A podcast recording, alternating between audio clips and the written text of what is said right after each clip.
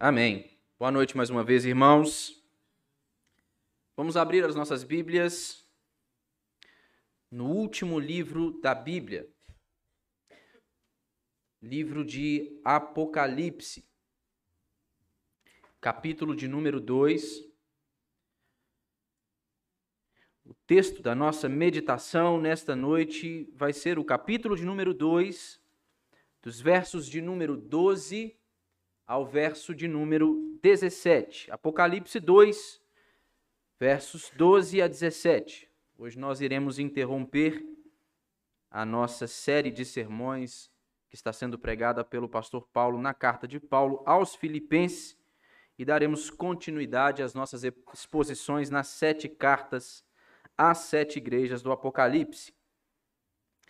Vamos ler então o texto. Diz assim a palavra de Deus. Ao anjo da igreja em Pérgamo, escreve: Estas coisas diz aquele que tem a espada afiada de dois gumes. Conheço o lugar em que habitas, onde está o trono de Satanás, e que conservas o meu nome e não negaste a minha fé, ainda nos dias de Antipas, minha testemunha, meu fiel, o qual foi morto entre vós, onde Satanás habita tenho, todavia, contra ti algumas coisas, pois que tens aí os que sustentam a doutrina de Balaão, o qual ensinava a Balaque a armar ciladas diante dos filhos de Israel, para comerem coisas sacrificadas aos ídolos e praticarem a prostituição. Outro sim, também tu tens os que da mesma forma sustentam a doutrina dos nicolaítas Portanto, arrepende-te. E se não, venho a ti sem demora, e contra eles pelejarei com a espada da minha boca. Quem tem ouvidos, ouça o que o Espírito diz às igrejas. Ao vencedor, dar-lhe-ei do maná escondido, bem como lhe darei uma pedrinha branca, e sobre essa pedrinha escrito um novo nome o qual ninguém conhece, exceto aquele que o recebe. Quero pedir aos irmãos que permaneçam com as suas Bíblias abertas, se possível. Nós iremos orar ao Senhor pedindo a bênção da iluminação do Santo Espírito. Ó Deus, nós te somos gratos, ó Pai, pela oportunidade que o Senhor nos concede de nos reunirmos aqui esta noite em torno da tua palavra para cultuarmos ao Senhor atendendo ao teu chamado, ó Deus. Ó Pai, nós queremos suplicar ao Senhor, neste momento, pela bênção da iluminação do teu Santo Espírito.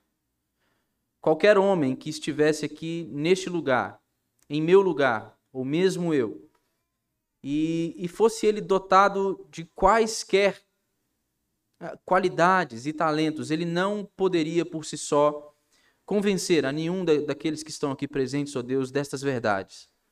Nós estamos certos de que esta é a palavra do Senhor e é necessário, portanto, que haja uma ação poderosa da parte do Senhor através do teu Santo Espírito para nos convencer destas verdades.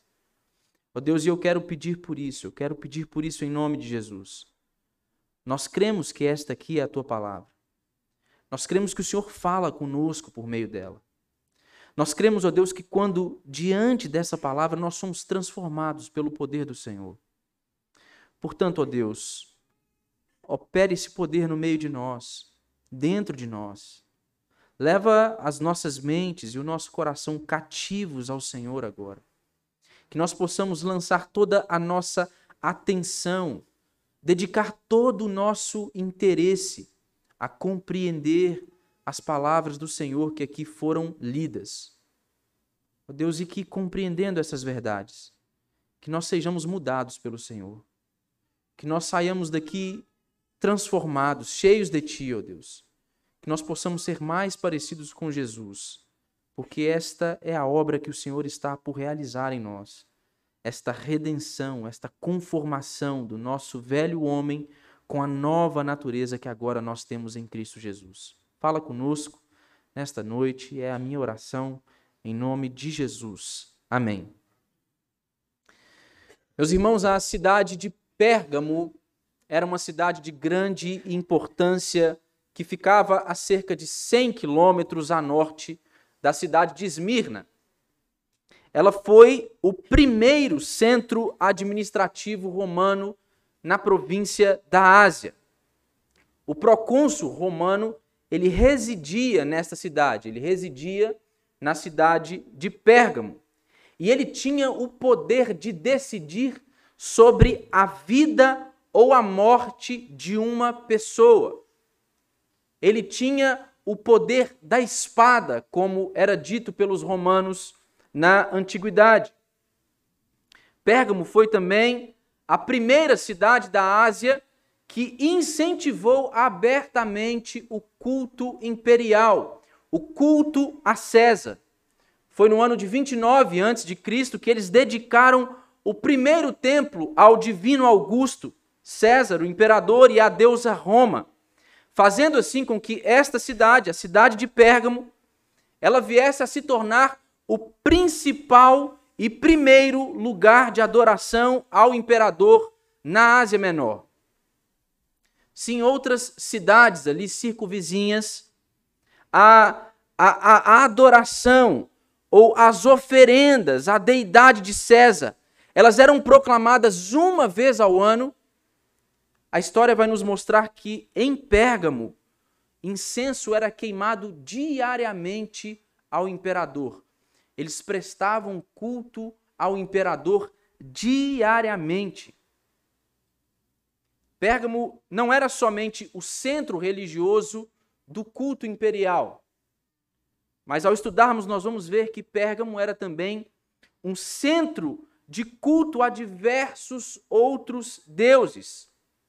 A Acrópole da cidade estava localizada a pouco mais de 300 metros de altitude e ela contava com muitos templos aos deuses mais diversos. Eles tinham templos e altares dedicados a Zeus, a Atenas, a Dionísio, a Asclépio. Era uma cidade conhecidamente dedicada às práticas religiosas pagãs. Tinham diversos templos, diversos altares dedicados aos mais diversos deuses. Pérgamo, sim, era uma fortaleza das religiões pagãs e do culto ao imperador.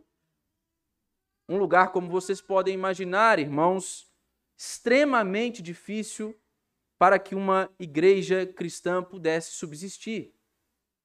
E era nesta cidade que a igreja para a qual Cristo escreve essa carta estava inserida.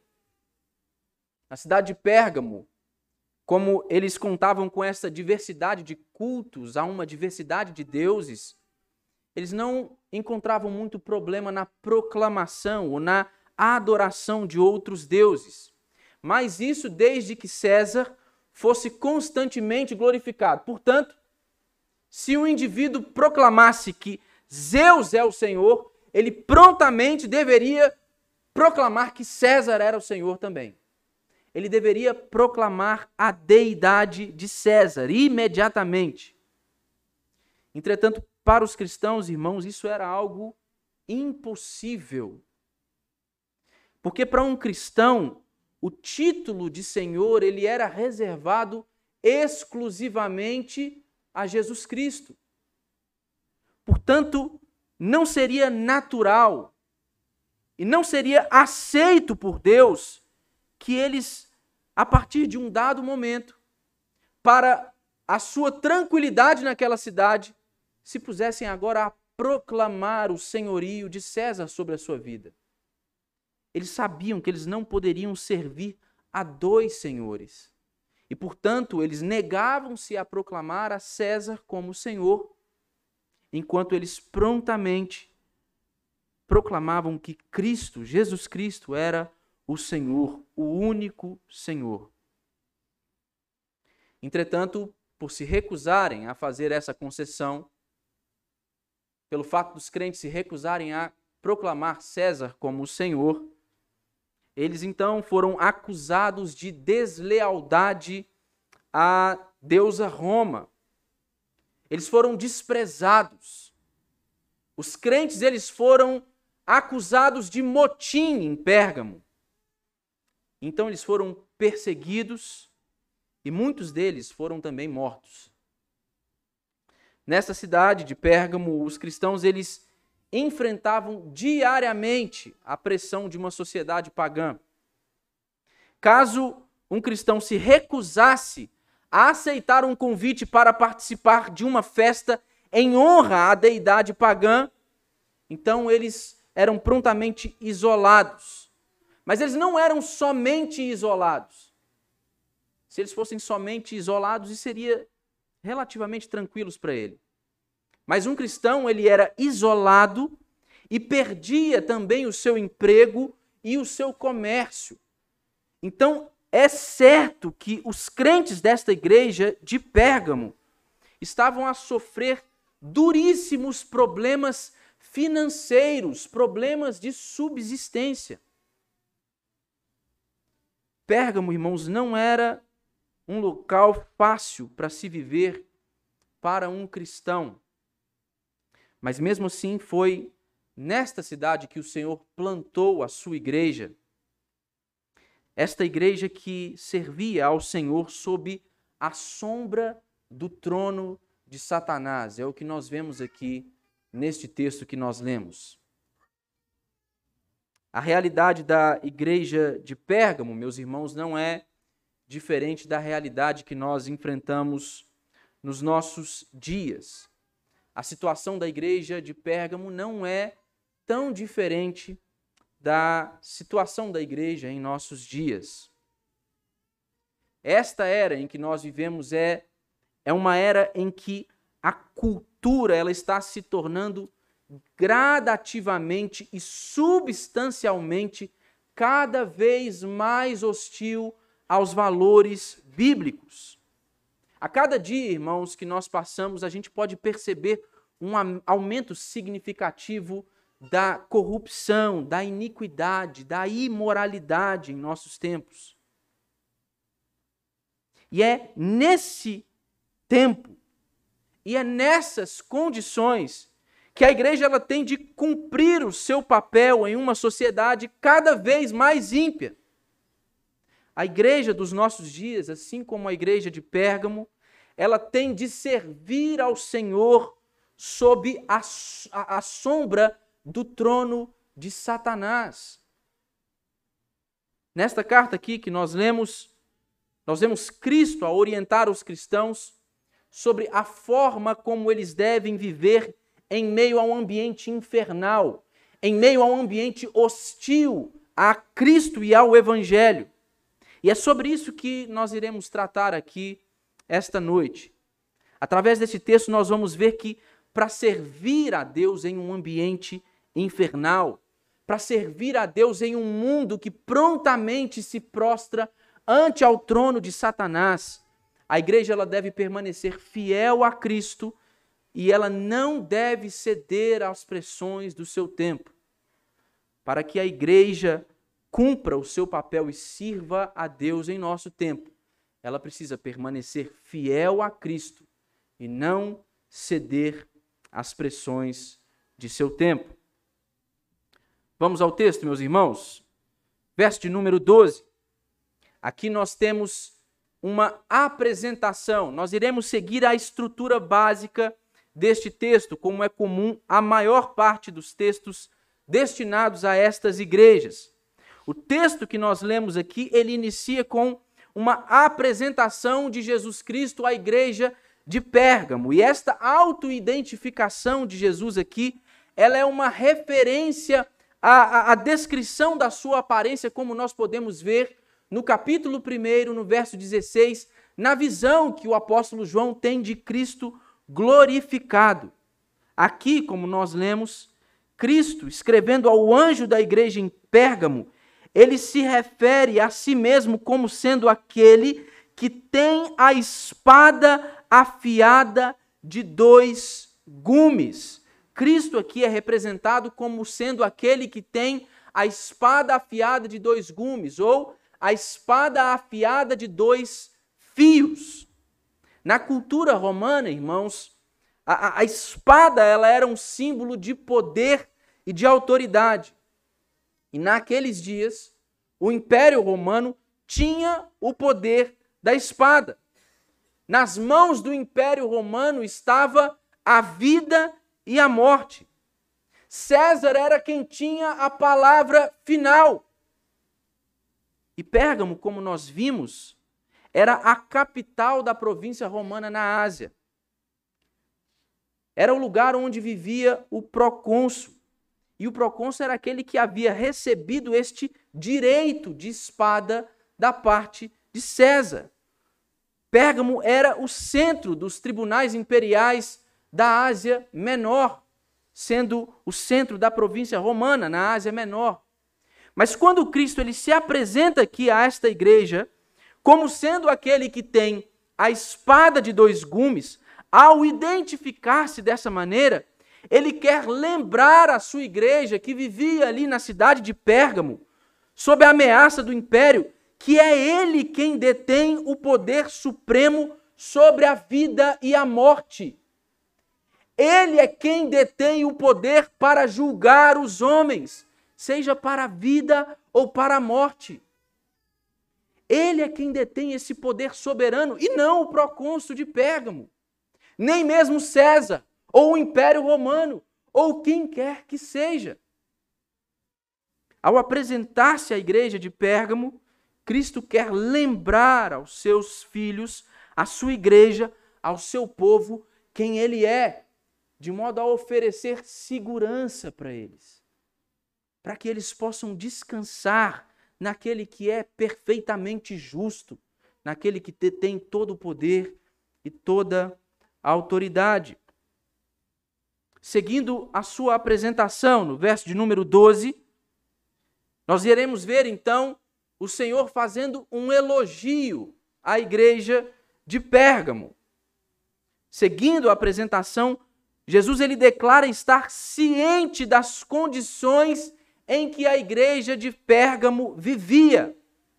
Jesus ele diz que sabe onde eles estavam inseridos. Ele conhecia as dificuldades enfrentadas ali por eles. Ele vai dizer no verso de número 13: Conheço o lugar em que habitas, onde está o trono de Satanás.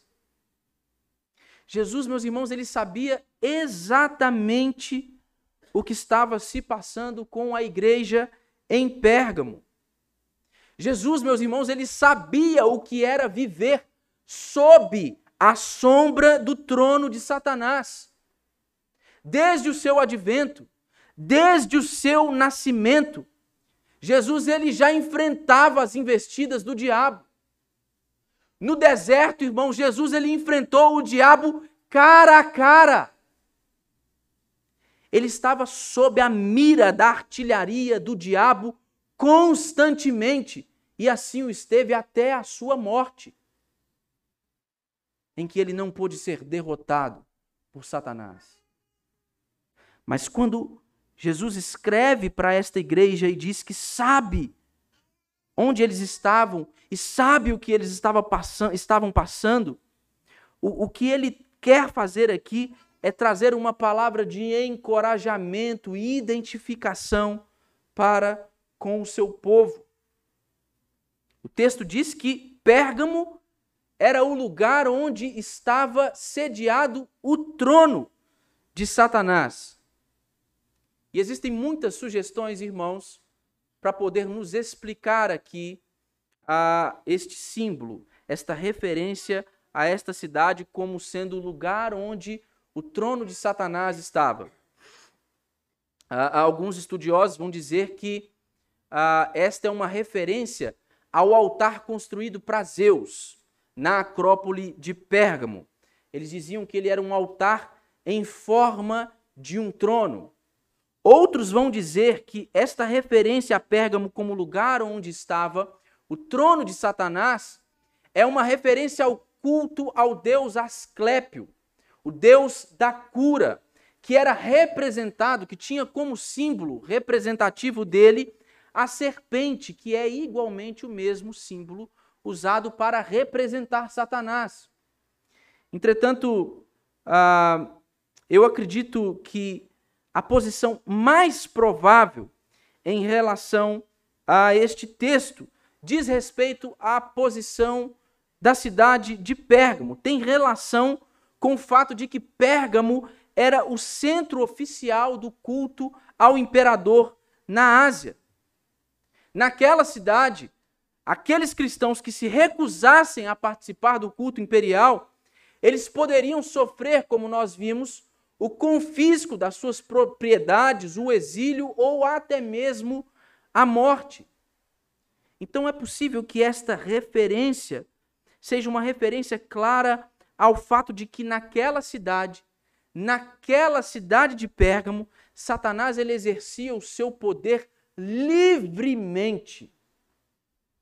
Ele exercia o seu poder livremente. Mas apesar dos crentes terem de lidar com muitas dificuldades ali em Pérgamo, nós vamos ver que eles permaneceram fiéis. E essa é a razão por que Jesus os elogia.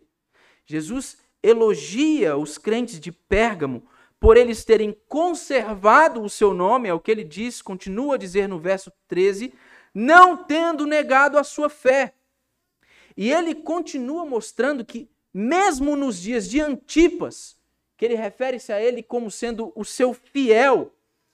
Mesmo nos dias de Antipas, em que ele foi morto naquela cidade, aqueles crentes não fraquejaram, eles não renunciaram o seu compromisso com Cristo. Nós não temos muitas informações sobre quem foi Antipas, irmãos, mas é provável que tenha sido alguém de grande importância naquela igreja, na igreja da cidade de Pérgamo.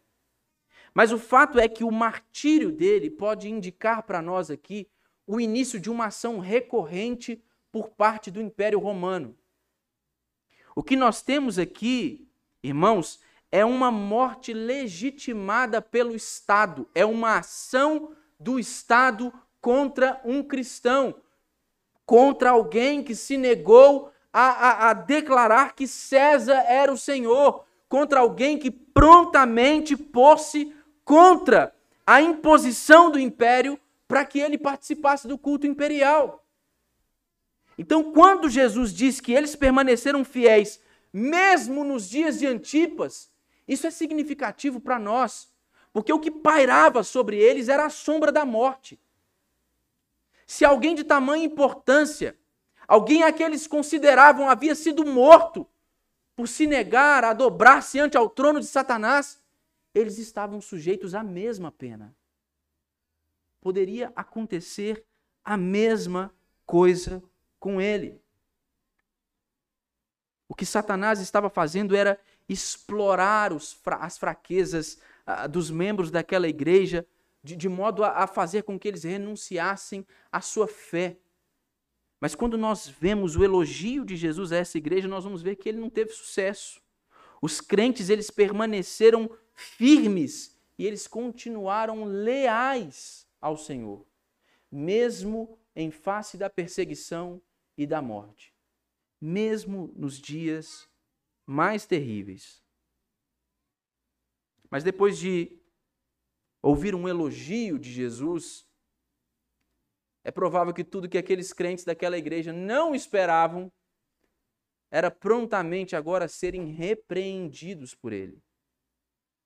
Os versos de número 14 a 16 nos mostram a natureza desta repreensão. Muito embora a igreja de Pérgamo tivesse permanecido fiel em meio à perseguição, eles eram culpados por permitir que um certo grupo de pessoas permanecesse ali no meio deles sustentando doutrinas que eram estranhas ao verdadeiro evangelho. Veja o que diz os versos 14 e 15.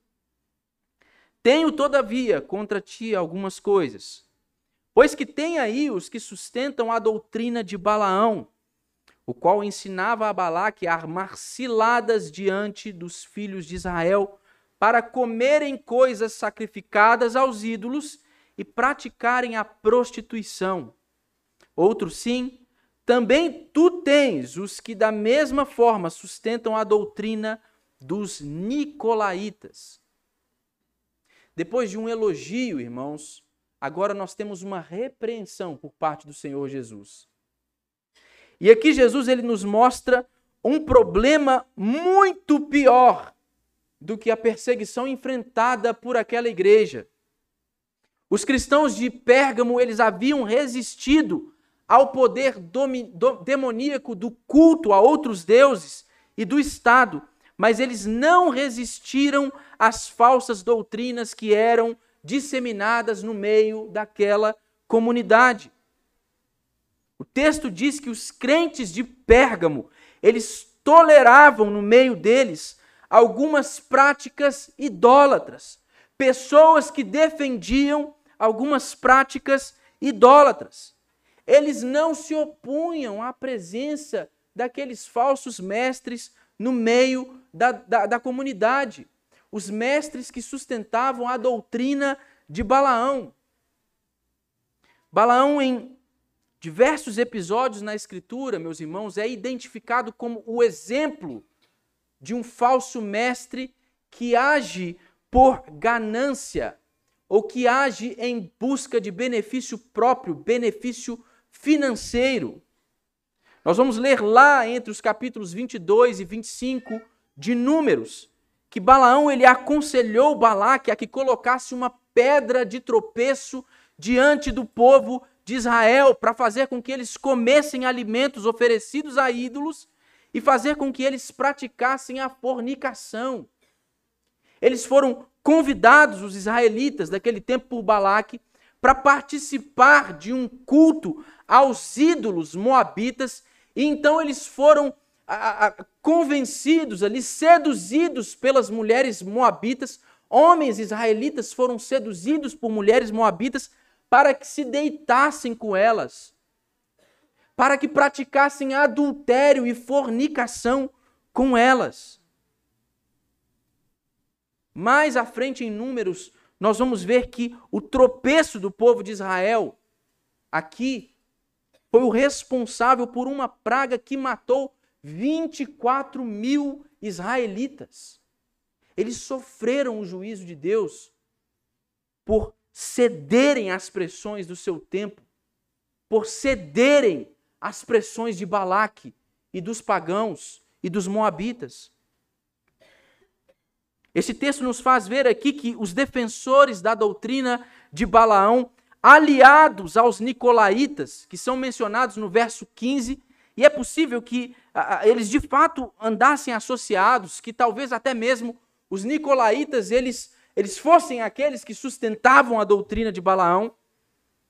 O texto nos mostra que eles procuravam induzir os crentes de Pérgamo a que eles comessem das carnes sacrificadas aos ídolos pagãos, oferecidas aos ídolos pagãos nos templos e cultos dedicados a eles.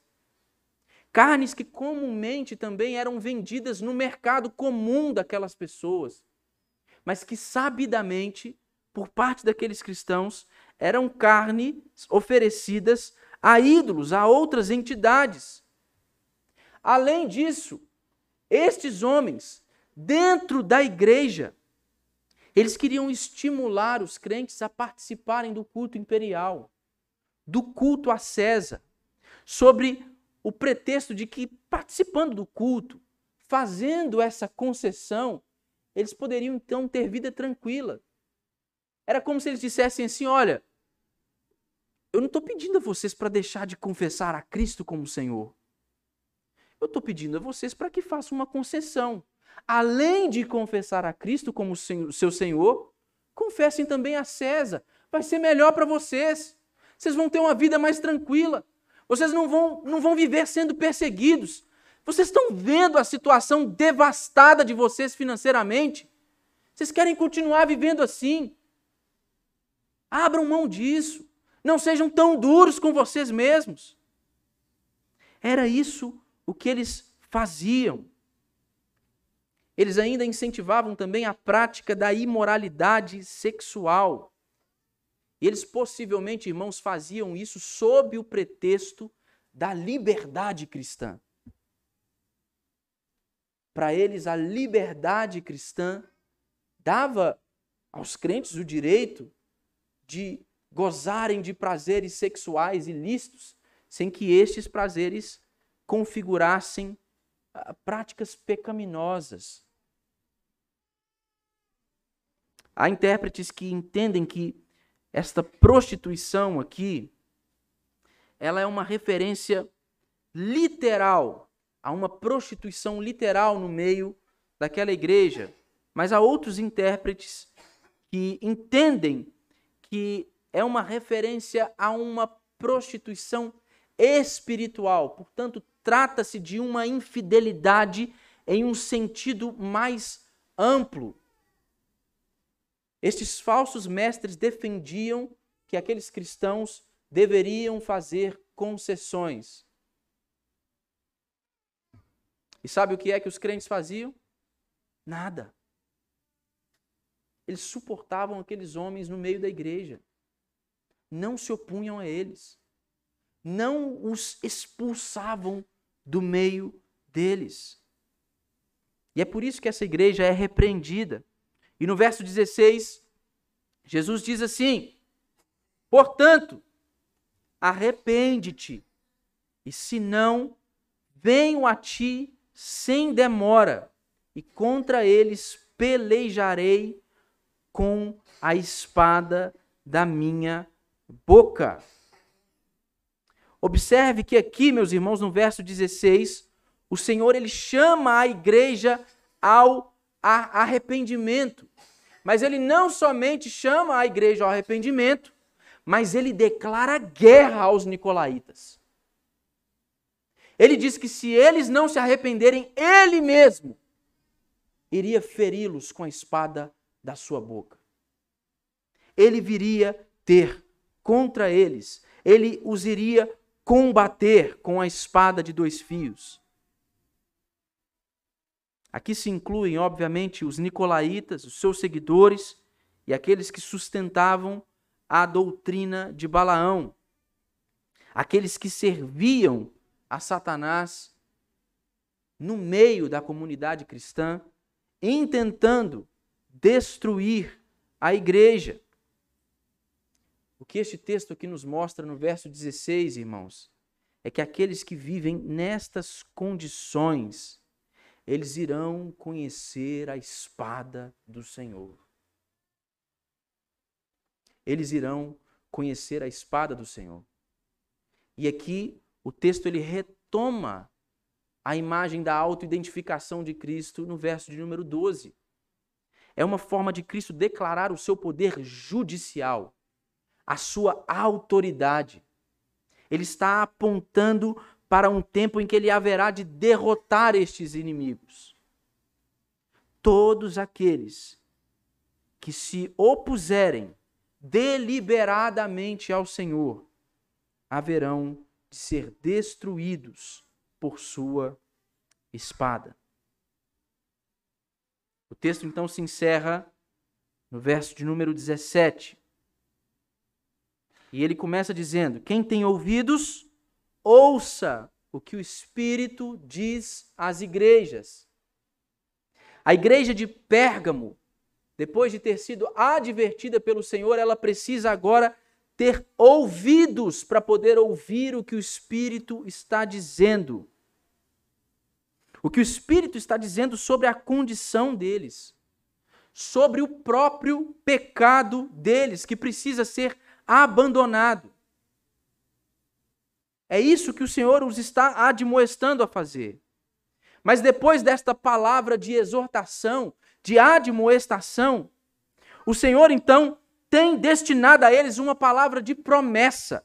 Ele vai dizer que ao vencedor, aquele que vencer o seu pecado de tolerância, aquele que disciplinar estes grupos no meio da igreja, aquele que excluir ele do meio do povo, ele então vai receber uma herança por parte do Senhor. E a recompensa prometida aqui pelo Senhor, no verso 17, a igreja de Pérgamo, é uma recompensa tríplice. O texto vai dizer que eles receberão do maná escondido, receberão também uma pedrinha branca Pedrinha branca é esta que contém um nome novo escrito sobre ela. O maná escondido, meus irmãos, é uma referência a um alimento que agora não é visível, mas ele vai ser totalmente consumido nas bodas do Cordeiro. O maná é o pão que desceu do céu para alimentar ao povo de Deus no deserto. Nós sabemos disso. Quando então Moisés ele, ele vai reunir alguns itens na, na arca da aliança, o texto do Antigo Testamento vai nos dizer que em um jarro o Senhor ordenou que ele colocasse ali a, a, um pouco do maná que havia sobrado. Então, dentro da arca ali estava contido um jarro com maná.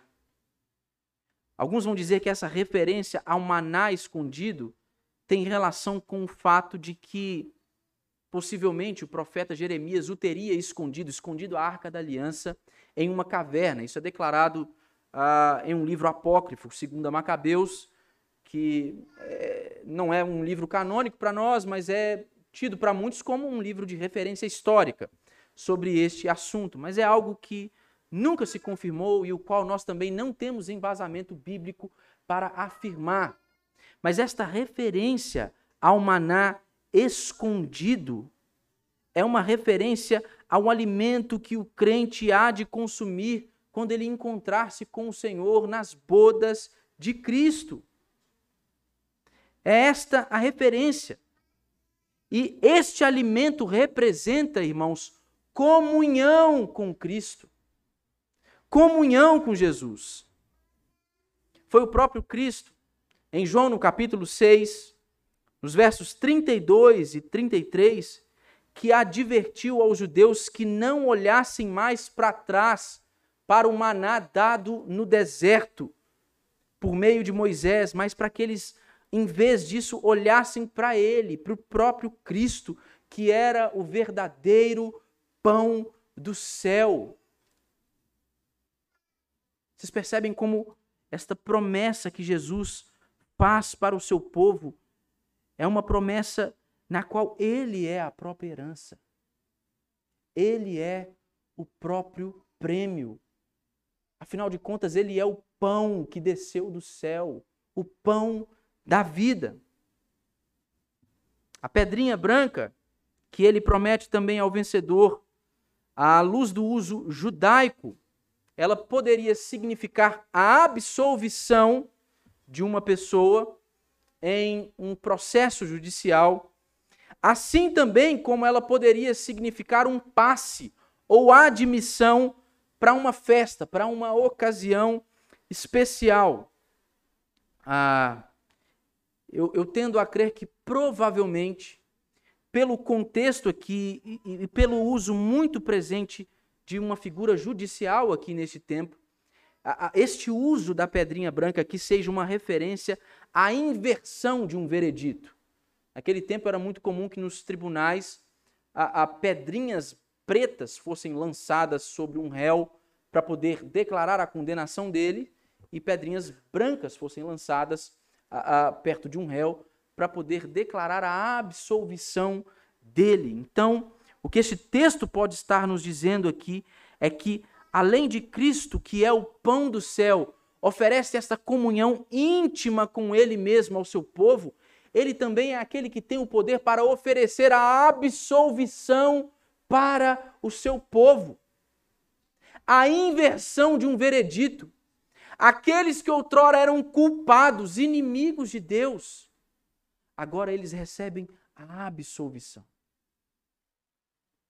O Senhor é quem tem o poder para fazer isso, para trocar o veredito deles. Por último, ele diz que nesta pedra está escrito um novo nome. E esta é uma referência a uma descrição um pouco mais longa no capítulo 3, no verso 12, que é uma referência ao nome de Deus. Está escrito no verso 12 do capítulo 3. O nome de Deus, o nome da cidade do meu Deus, a nova Jerusalém, que desce do céu, vinda da parte do meu Deus, e o meu novo nome. É uma referência a este nome que é gravado sobre o crente. Além disso, no capítulo 21, no verso 2, nós vemos o, o, o texto descrevendo o povo de Deus como sendo a nova Jerusalém que descia do céu da parte de Deus, a nova Jerusalém que descia adornada como noiva. De modo que o nome gravado sobre os vencedores do capítulo 3, no verso 12, é sinônimo da verdadeira identidade do povo de Deus, da verdadeira identidade dos crentes. Portanto, o nome novo que está gravado na pedrinha branca, o nome ao qual ninguém conhece senão aquele que o recebe, no verso 17, é uma referência ao recebimento do nome vitorioso e real que Jesus dá ao seu povo. É uma referência ao nome do próprio Cristo, em quem nós temos agora uma nova identidade. Este novo nome, ele, ele quer dizer uma profunda identificação com Cristo, uma profunda comunhão com Ele. Era assim no Antigo Testamento, irmãos. Conhecer o nome de uma pessoa no Antigo Testamento com frequência queria dizer estar em um relacionamento íntimo com esta pessoa, poder compartilhar do caráter e do poder desta pessoa. É isso que Jesus está dizendo para o seu povo. Vocês vão receber tamanha identificação comigo que vocês vão partilhar do meu caráter e do meu poder. Não é esta a promessa mais à frente a uma outra de suas igrejas? De que o vencedor haveria de se assentar com ele sobre o trono dele? É isso que Jesus está apontando aqui para o seu povo. O recebimento desse nome representa a recompensa final dos crentes estarem consumadamente identificados e unidos à presença e ao poder de Cristo no seu reino eterno. Ao vencedor, todas estas coisas, aquele que perseverar até o fim, todas estas coisas lhe serão dadas. Esse texto nos ensina muitas coisas, mas entre elas, meus irmãos, a mais importante, este texto nos ensina como nós devemos viver sendo fiéis ao Senhor e não cedendo às pressões do nosso tempo. Eu disse no início que a situação da igreja do nosso tempo não é diferente da situação da igreja de Pérgamo. Nós igualmente, irmãos, vivemos em um ambiente infernal. Nós igualmente somos desafiados a servir ao Senhor sob a sombra do trono de Satanás. O tempo passa e nós percebemos o aumento da iniquidade, da imoralidade, da violência. A cada dia que passa, nós vamos vendo a dissolução do casamento e da família. Um aumento substancial do número de divórcios, mesmo em meio às comunidades cristãs, irmãos. A cada dia que passa, nós vamos vendo a normalização das relações sexuais extraconjugais. Aquelas que são constantemente condenadas pelo Senhor que fez o sexo para que marido e mulher pudessem gozar deles no contexto do matrimônio. Agora mesmo crentes sofrem com esse mal, mas não por cederem somente à tentação e pela dificuldade de lidar com os desejos que, né, que estão ali à flor da pele. Mas muitos normalizam isso. Não, eu preciso conhecer a pessoa direito. Imagina, pense bem, e se eu me caso e, e na hora a gente não tem aquela intimidade legal, o negócio não funciona, aí depois isso pode culminar em um divórcio. É comum, irmãos, no nosso tempo, a gente vê gente dentro da igreja tratando isso com normalidade, ou pelo menos, pelo menos lançando uma perguntinha aqui, ah, mas por que, que é pecado?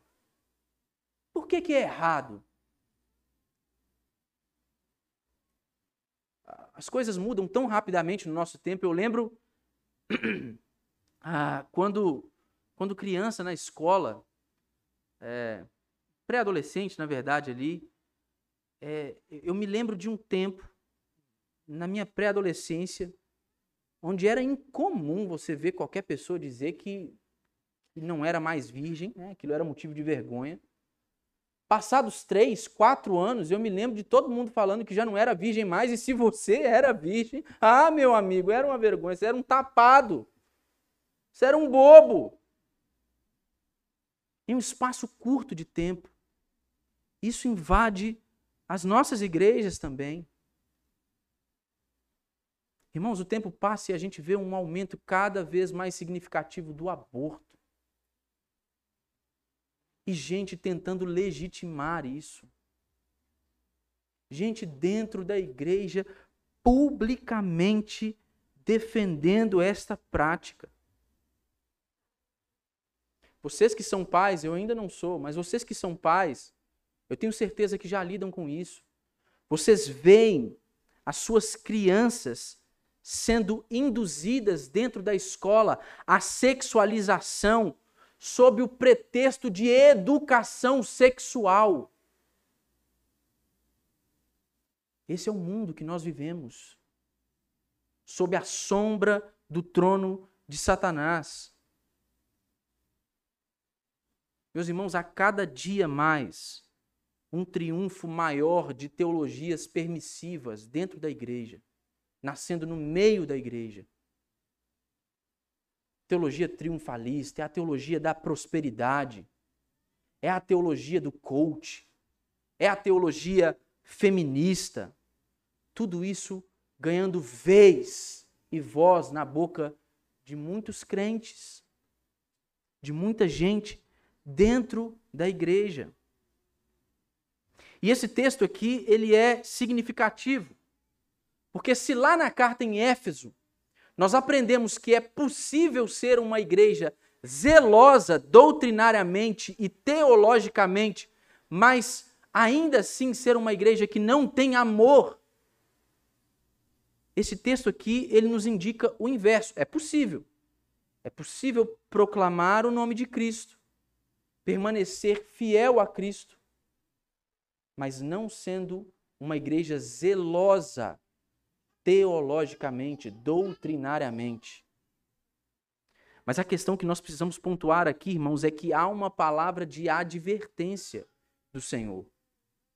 O Senhor olha para esta falta de zelo pela doutrina, pela boa teologia, por aquelas que florescem do verdadeiro evangelho, ele olha para isso e trata como pecado e chama a igreja ao arrependimento. Portanto, irmãos, se qualquer um de nós se vê seduzido por quaisquer uma destas mentiras, a palavra de Deus é: arrepende-te. Arrepende-te. Vocês não devem suportar isso no meio de vocês. Vocês devem fazer o uso da disciplina bíblica.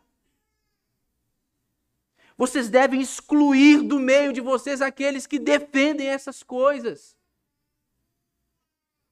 Mas, irmãos, o quão difícil é isso no nosso tempo?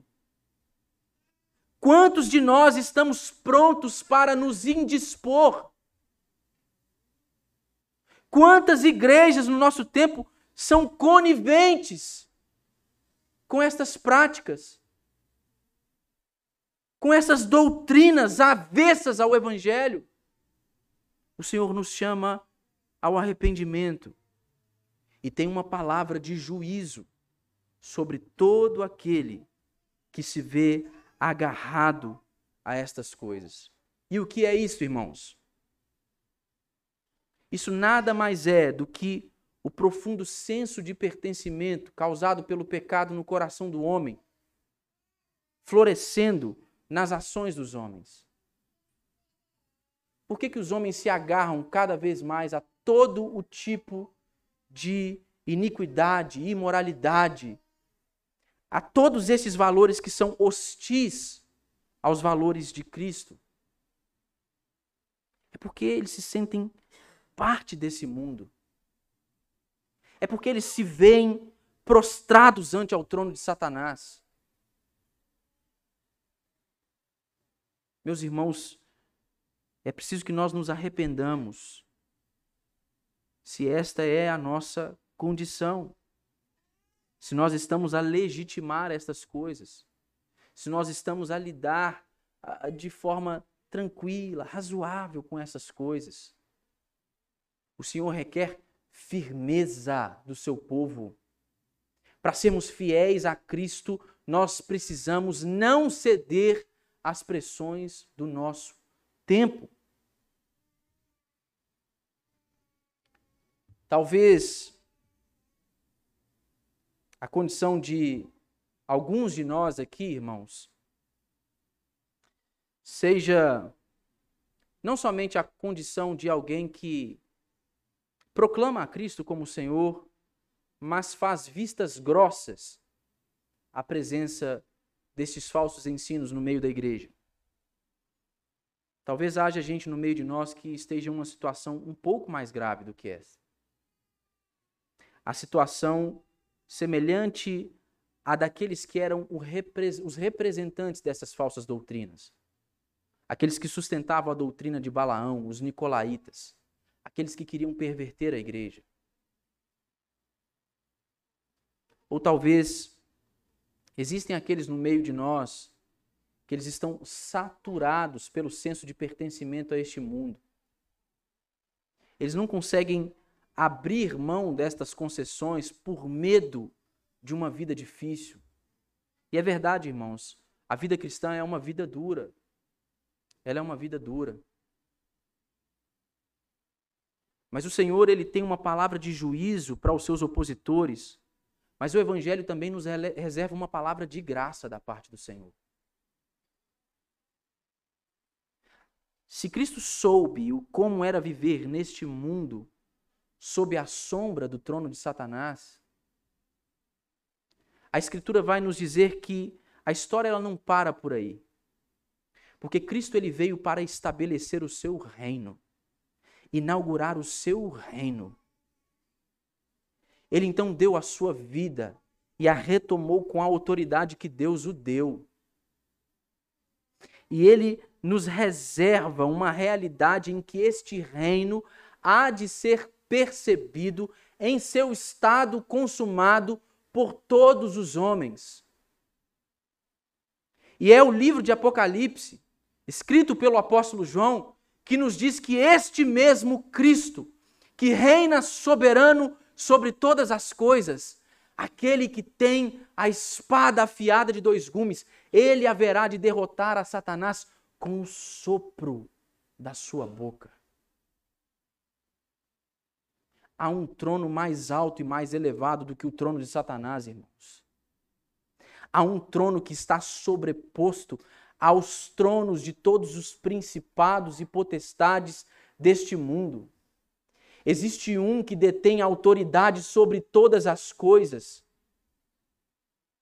E ele não é meramente um presidente, ele não é uma autoridade pública, ele não é um rei ou uma rainha, ele é o Senhor Todo-Poderoso, o Rei da Glória, o Cristo que ressuscitou da morte. E ele convida aqueles que estão prostrados ante ao trono de Satanás para que abandonem as suas práticas e se curvem ante ao trono sobremodo elevado do Todo-Poderoso. Há um convite de graça, irmãos. Há um caminho que foi preparado para nós por Deus através de Cristo Jesus. E se todas essas paixões terrenas e mundanas são incapazes de satisfazer o coração humano, se o pão embolorado do pecado e as águas fétidas das fontes do pecado não podem satisfazer a fome e a sede dos homens, o Senhor Jesus convida Todo aquele que quer comer, venha. todo aquele que quer beber, venha. Há uma fonte de água viva, de graça. Há uma fonte de pão, um pão que desceu do céu, o pão da vida para todo aquele que crer no Evangelho. O Senhor tem uma dura palavra de juízo para os seus opositores, meus irmãos. Mas o que vigora no tempo da graça é um convite sublime. O Senhor Jesus Cristo diz: Vem. A todo aquele que tem sede e fome, ele diz: Vem. É somente Ele que pode nos satisfazer. É somente Ele, irmãos, que pode nos dar da plena comunhão com Ele, do maná escondido. É somente Ele que pode nos dar a absolvição pelos nossos pecados. É somente Ele que é capaz de produzir em nós este profundo senso de identificação com Ele. Cristo há de nos redimir, irmãos, ao ponto em que nós seremos assim como Ele é. Nós ansiamos por esse dia. E eu espero que seja esse o desejo do seu coração. Que você deseje a vinda de Cristo Jesus. Que você seja firme, não ceda às pressões do seu tempo e honre a Cristo com a sua vida porque esta é a razão para a qual eu e você fomos criados para glorificar ao Senhor e para termos prazer nele para todo sempre.